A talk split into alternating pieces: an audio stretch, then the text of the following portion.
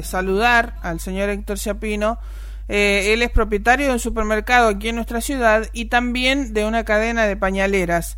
Y como les anticipaba hace un ratito, eh, con Héctor queríamos hablar un poco de esta situación de la inflación y cómo afecta a los productos y por supuesto cómo afecta lo que es su trabajo en cuanto a la venta eh, que se lleva a cabo en, en, el supermercado o en los supermercados. Vamos a saludarlo a Héctor y le agradecemos el contacto. Héctor, buen día.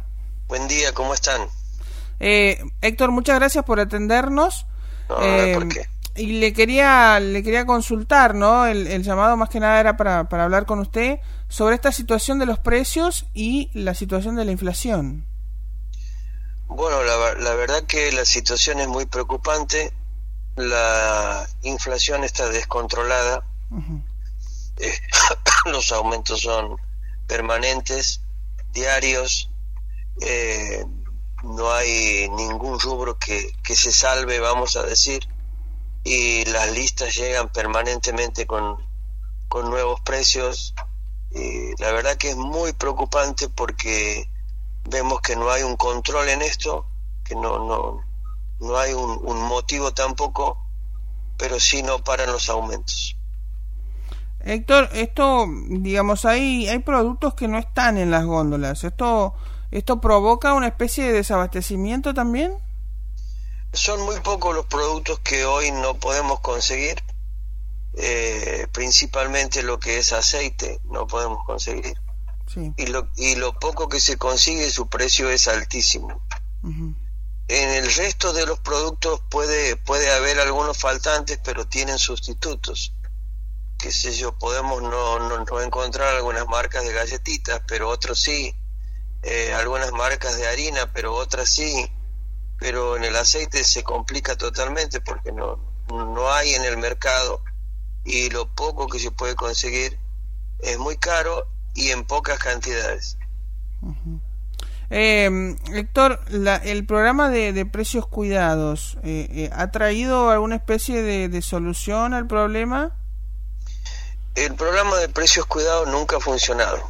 Uh -huh. ¿sí? en primer lugar, porque ha sido implementado como primera medida en las grandes cadenas, en donde si alguno de ustedes tuvo oportunidad de ir a las grandes cadenas, se iba a encontrar con las góndolas vacías en sí. todos lados y con dos, tres productos de los precios cuidados en góndola. Esto era solamente para las grandes cadenas. Eh, nosotros no tenemos acceso a precios cuidados eh, desde, desde el momento que estamos comprando más caro que los productos que tenemos que ofrecer al público, que los precios que tenemos que ofrecer al público. Sí. Entonces no podemos ingresar en, en, en, esa, en ese plan porque pagamos más caro que, que la venta. Entonces claro. directamente es preferible no tener el producto. ¿Y cómo se esa regla? Digo, un, un propietario de un supermercado, Héctor, eh, cuando tiene que poner un precio eh, de un producto que lo está pagando eh, caro, pero que al mismo tiempo piensa que lo tiene que poner para que la gente lo pueda adquirir. Y lamentablemente eh, hay dos hay dos caminos sí. O, o, no se compran esas marcas y se venden marcas alternativas a un precio diferente o se compra esa marca y se vende al precio que corresponde con la utilidad que tiene que tener el comercio. Por lo tanto quedamos fuera de precio sí lo cual también es un problema porque nosotros somos los que estamos en la última cadena del eslabón sí. lo que lo que ponemos la cara, lo que estamos este, fuera de precio, vamos a decir, en caso de que tenga un precio cuidado ese producto, y lamentablemente las quejas son hacia nosotros. Pero nosotros tenemos que subsistir porque vi, vivimos de la compra y de la venta, vivimos de las góndolas, no vivimos de la mercadería guardada en depósito no no no pagamos nuestro, nuestros impuestos nuestros sueldos y eh, con la mercadería guardada en el depósito tenemos que trabajar y lamentablemente se complica porque tenemos estos problemas más la alarmante caída en las ventas uh -huh. sí sobre eso le, le, quería consultar hay un eh, ¿ha notado ustedes que ha, ha bajado el consumo? El consumo ha bajado en una forma muy brusca. El, el mes de marzo ha sido un mes desastroso. En primer lugar, porque ha sido cuando más aumentos tuvimos y menos ventas tuvimos. Y el mes de abril se presenta igual. La situación realmente es alarmante. Héctor, eh, hay, digamos, hay, hay, eh, hay conversaciones entre, entre los colegas eh, sobre esta situación.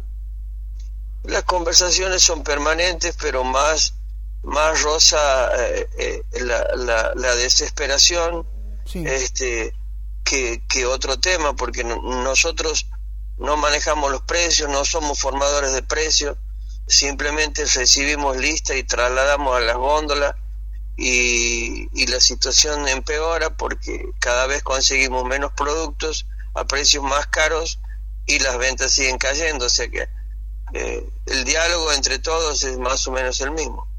Hay una especie de, digamos, de, de número con respecto a, lo que a lo que puede haber caído el consumo, Héctor, una especie de relevamiento.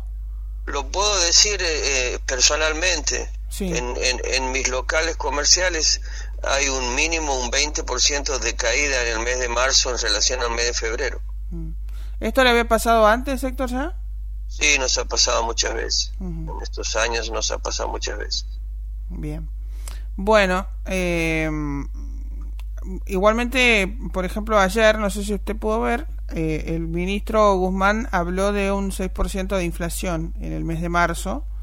Eh, y esto habla de lo que justamente eh, usted está marcando, ¿no? Con la caída del consumo y, y todo mucho más caro. Em, así que, bueno, por lo menos en el horizonte no hay, de acuerdo a lo que usted nos dice, el mes de abril también parecería que por lo menos sería igual hasta aquí, ¿no? El mes de abril es exactamente igual a marzo. En dos semanas tuvimos aumento de productos de, esenciales, productos de, consumo imprescindible, como la carne y el pollo.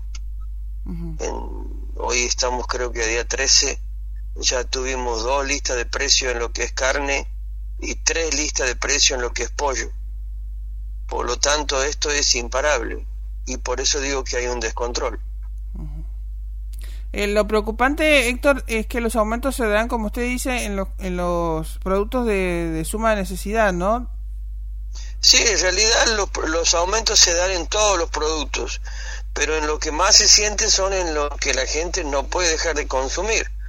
Entonces, este, ahí es donde, donde preocupa esto, porque hasta en esos productos hay caída en las ventas. Eh, hay caídas muy grandes en, lo que es el consumo de carne, creo que hemos llegado al, consumo mínimo histórico. Eh, lo mismo eh, en pollos y, en todo lo demás. el consumo no para de caer y los precios no paran de subir.